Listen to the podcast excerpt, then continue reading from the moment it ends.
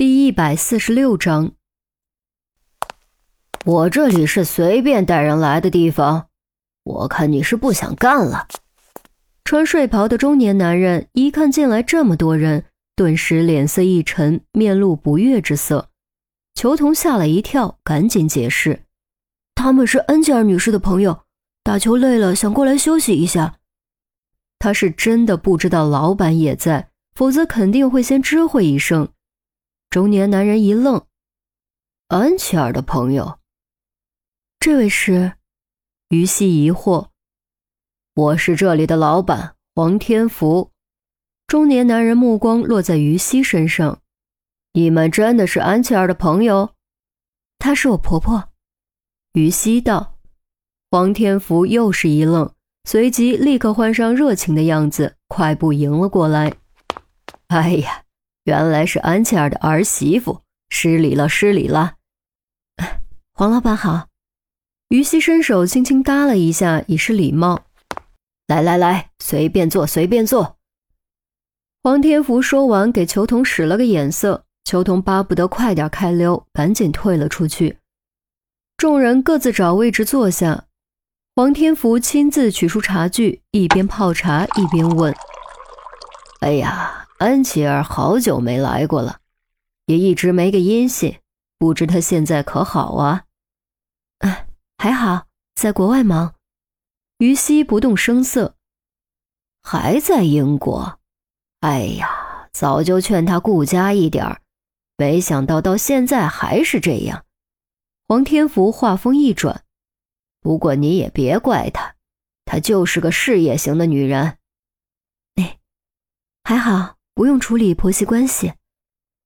于西笑笑，黄天福哈哈一笑：“哎呀，说的也对，有这么一个聪明至极的婆婆，谁做她儿媳妇儿都头疼。”郑月突然开口：“啊，黄老板，请问能用一下卫生间吗？”“请便。”黄天福道。郑月起身刚准备上楼，却被黄天福喊住。一楼有卫生间，直走左拐就能看见。二楼是我的私人住处，你懂的。黄天福微笑着说，意思就是二楼不能去。郑月道了声抱歉，望了一眼二楼楼梯，转身朝卫生间走去。不知道黄老板和我婆婆是怎么认识的？于西问。不用那么见外，既然你是他儿媳。叫我一声黄叔叔就行。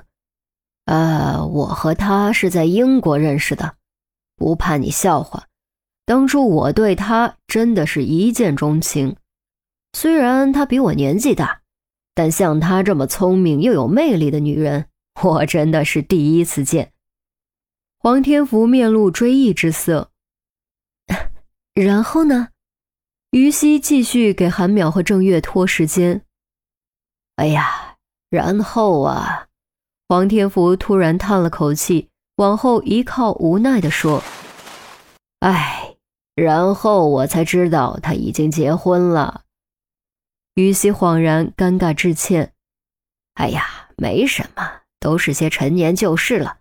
来来来，喝茶喝茶，上好的信阳毛尖。”黄天福一摆手，给众人倒茶。屋子里。郑月压根儿没进卫生间，而是在四处走动，查看有没有可疑的地方。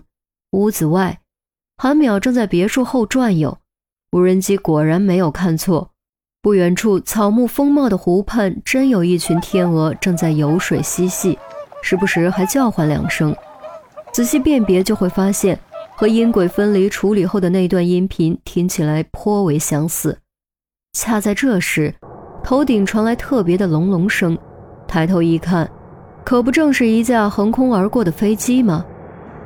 天鹅飞机两个条件都满足了，yes。韩淼一边伸胳膊装作享受，一边偷眼观察别墅后面的窗户。别墅背面朝东，符合早上阳光照射的特点。接下来就要看有没有被挡住的窗户了，因为视频中关押于冰的地方。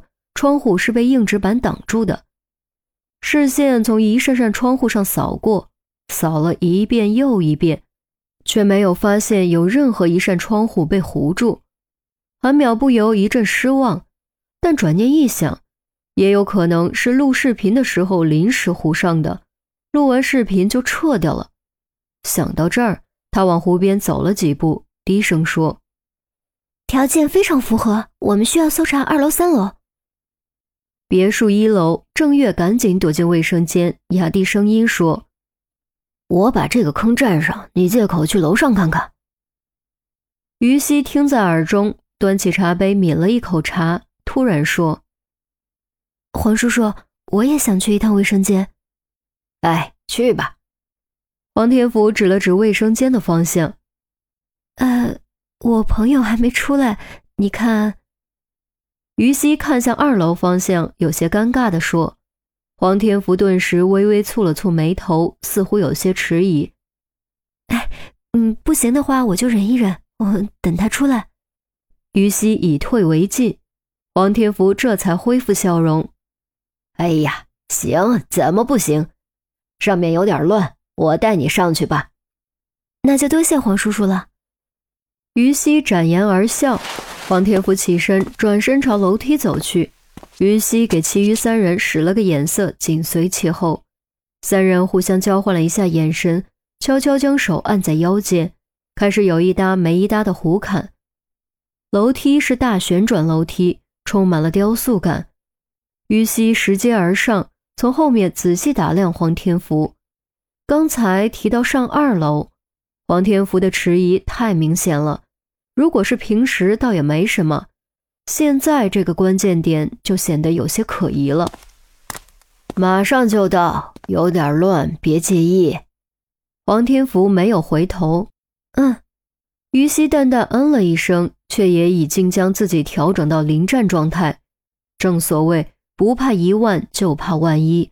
如果二楼真的没什么，谨慎点没什么损失；但如果二楼真的藏着敌人，谨慎一些是对自己生命最大的保护。随着脚步声越来越高，于西消失在一楼所能看见的视野中。而对于西来说，也不知道是因为女人的直觉，还是身为刑警对危险的嗅觉，每踏前一个阶梯，他就能感觉到气氛变化一分，变得更加紧张，甚至带了点淡淡的杀机。终于。当他踏上最后一个阶梯，后颈的汗毛唰的竖了起来，几乎是下意识的，他做了一个下蹲的姿势。而就在他下蹲的瞬间，一根棒球棍从旁边房间呼啸而出，从他头顶横扫而过。若非他反应快，让这一棒子打在额头上，绝对是头骨爆裂，脑浆迸溅。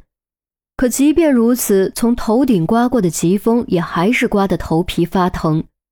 很显然，这一棒子是带着杀意的，是要置他于死地的，绝对不是在开玩笑。